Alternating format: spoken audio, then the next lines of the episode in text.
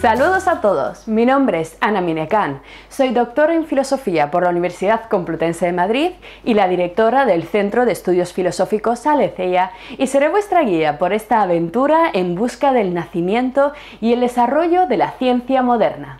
Antes de comenzar, quiero enviar un afectuoso saludo a todos los alumnos que repetís aventura con nosotros.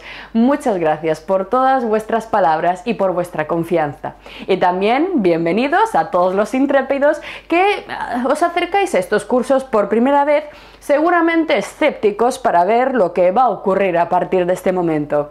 No os preocupéis, confiad en mí. Nos espera un curso riguroso, ameno y profundamente inspirador.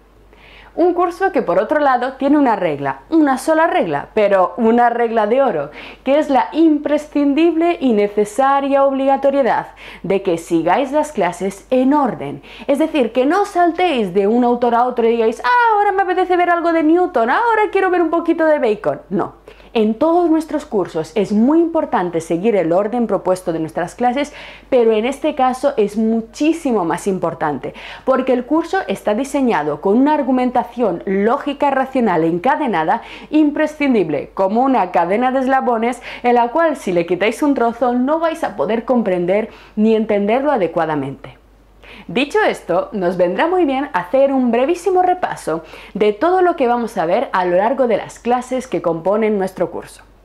En la primera parte del curso, titulada Los orígenes, nos sumergiremos en el largo periodo protocientífico en busca de los primeros vestigios de la actividad racional, de la investigación empírica de la naturaleza. Nos acercaremos en primer lugar a Mesopotamia, donde veremos nacer la astronomía, preñada de secreto y misterio. Tendremos oportunidad de leer traducciones de tablillas sumerias originales de más de 5.000 años de antigüedad y finalmente nos subiremos a la cima de sus figurats para contemplar las estrellas.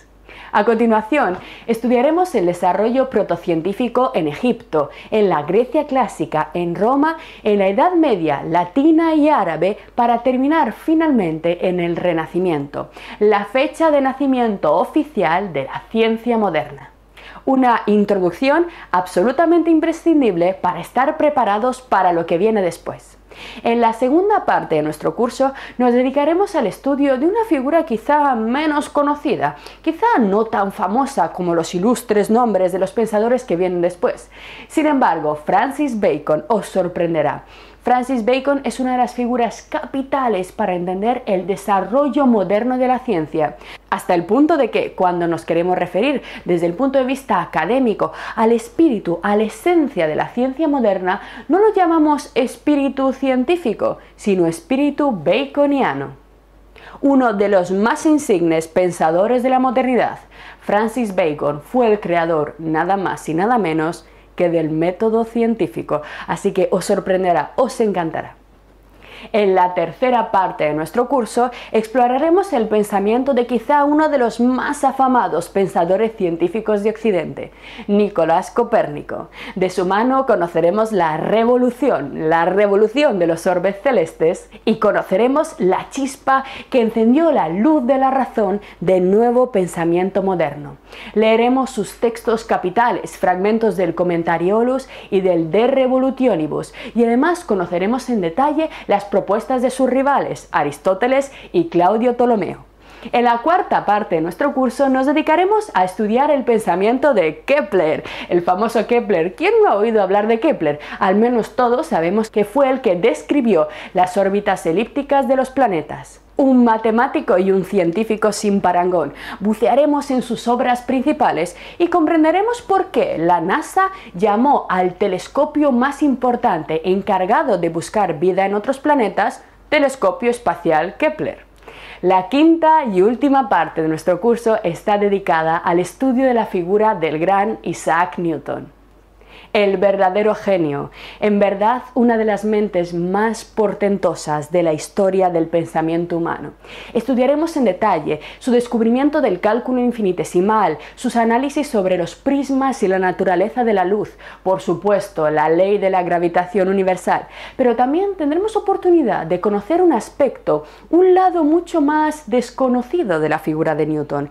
Conoceremos también al Newton alquimista y cabalista y veremos cómo es el ejemplo más perfecto de la gran diversidad, de la mezcla y pluralidad de pensamientos que confluyeron en la modernidad. Todas nuestras clases estarán acompañadas siempre por una selección de textos originales de fuentes primarias que cuidadosamente he seleccionado para vosotros. Podéis descargarlos de los recursos de la plataforma, pero siempre, siempre que leamos, aparecerán aquí a mi lado. Yo seleccionaré partes, subrayaremos, analizaremos términos para perder el miedo a leer los textos más importantes del pensamiento occidental. Como bien sabéis, todos nuestros cursos están diseñados para poder ser cursados de forma absolutamente independiente. Podéis empezar el curso sin problemas y sin conocimientos previos. Pero en este caso, el curso sobre los padres de la ciencia moderna tiene un mellizo, un gemelo o un complemento perfecto. No imprescindible, pero sí perfecto. Nuestro curso El Renacimiento, Optimismo, Insurrección y Herejía en las filosofías de Pico de la Mirándola, Galileo y Giordano Bruno. En este curso, que dura 10 horas y media y otras 30 clases, analizamos el comienzo de la modernidad desde una perspectiva muy diferente a lo que vamos a ver aquí, pero que os puede resultar muy interesante para completar la visión del periodo que vamos a analizar a continuación. El Renacimiento es el punto en el que todo comenzó, pero antes tenemos que echar una larga mirada hacia atrás. Bienvenidos al curso Los Padres de la Ciencia Moderna. Lo que acabas de ver es solo un pequeño fragmento de nuestro curso. Si quieres disfrutarlo en su totalidad y descubrir muchos otros cursos, también de historia de la ciencia y de historia del arte, visita nuestra web anaminecam.com. Y recuerda, este proyecto solo es posible gracias a nuestro programa de microfinanciación. Si quieres apoyarnos, conviértete en uno de nuestros micromecenas en Patreon. Desde solo un euro al mes nos ayudarás activamente a seguir difundiendo la cultura. Gracias.